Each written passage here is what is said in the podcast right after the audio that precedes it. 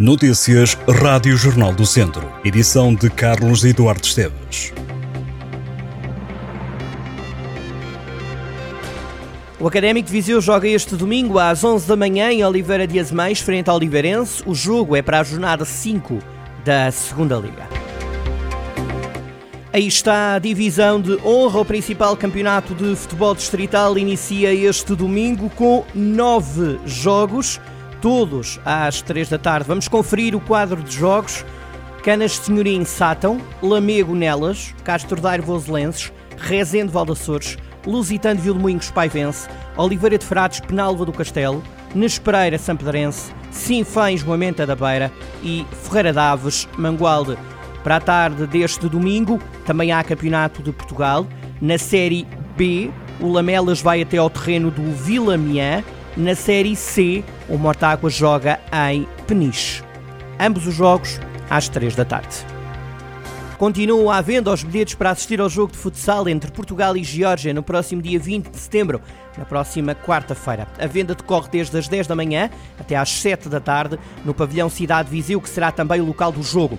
O encontro entre Portugal e Geórgia conta para a ronda de elite de acesso ao Mundial 2024 e começa às 9h30 da noite de dia 20 de setembro. Cada bilhete custa 5 euros. A empresa Martifer, em Oliveira de Frades, organiza no próximo dia 27 de setembro uma campanha de dádiva de sangue e de medula óssea na sede, na zona industrial. A iniciativa é aberta à comunidade e irá decorrer das 8h30 da manhã às 5 da tarde. A ação tem como objetivo ajudar o João, um rapaz de 6 anos, que gosta de torres eólicas e é filho de um colaborador da Martifer. O menino foi diagnosticado com leucemia e precisa de um dador de medula. As inscrições estão abertas, podem ser feitas online através do e-mail move@martifer.com ou através do número de telefone 232 767 700 232 767 700. São Pedro do Sul celebra a gastronomia este fim de semana. O oitavo Festival do Feijão e o quarto Festival da Cerveja Artesanal vão ter lugar no largo do município, no centro da cidade. São 17 as feijoadas que os visitantes podem provar neste certame promovido pelo município local. Todas serão feitas por instituições da região. Entre as propostas gastronómicas estão feijoada a lavrador, feijoada à transmontana, feijoada de cogumelos e feijoada à moda antiga entre muitas outras. Durante o certame estarão à venda kits que incluem uma tigela, uma colher e um guardanapo. A Câmara de Mortágua vai realizar no próximo dia 24 de setembro a segunda edição da caminhada Rota Napoleónica, uma organização conjunta com as autarquias da Mialhada e de Penacova para promover o turismo militar. A concentração será junto à Associação Desportiva, Cultural e Recreativa de Sula, em Mortágua, pelas 8h30 da manhã.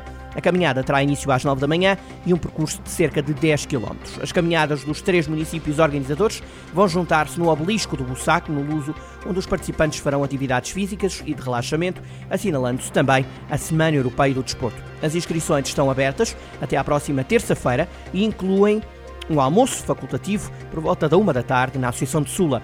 As rotas napoleónicas são rotas turísticas relacionadas com a terceira invasão francesa a Portugal, teve início em julho de 1810 e terminou em abril de 1811 e que atravessou a zona do Bussaco. A Igreja da Misericórdia de Mangualde recebe até ao dia 2 de dezembro a exposição Pelos Caminhos do Tempo das Terras de Azurar ao Oriente, que mostra peças criadas desde a época da Idade Média até à atualidade. Nesta exposição são apresentadas peças de mobiliário, estátuas religiosas portuguesas, indo-portuguesas e europeias, obras de pintura de várias épocas e escolas, faianças e porcelanas nacionais e orientais. Também estão patentes metais, peças relacionadas com o envolvente rural e quadros contemporâneos assinados por artistas de Mangualde. Os visitantes poderão observar a interação cultural dos portugueses com a Ásia, nomeadamente com Índia, China e Sri Lanka, além da presença de Portugal em África e na Europa. A exposição abre ao público às quartas-feiras, entre as 2 da tarde e as 5 da tarde. Para outros horários, os visitantes devem fazer a marcação no posto de turismo do município, no Largo Dr. Couto.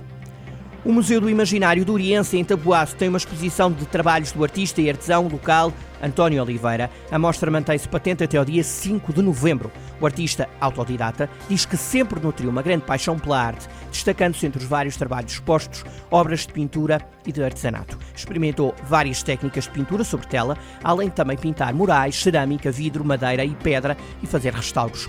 António Oliveira tem exposição peças que vão desde as famosas casas em pedra de xisto aos presépios em cortiça, além de relógios, castiçais, crucifixos, entre outros objetos que podem ser adquiridos pelo público.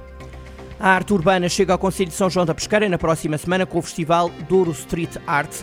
O evento pretende transportar a arte urbana ao ambiente rural do Douro Vinheteiro, transformando a zona num veículo de inclusão e estímulo à partilha de culturas e tradições. O festival vai ter lugar de 19 a 24 de setembro na freguesia de Nagozelo do Douro.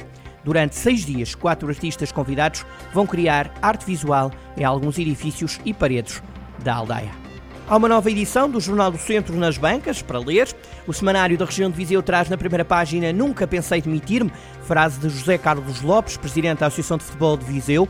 O caso Sinfãs fora da Taça de Portugal provocou um terremoto na associação.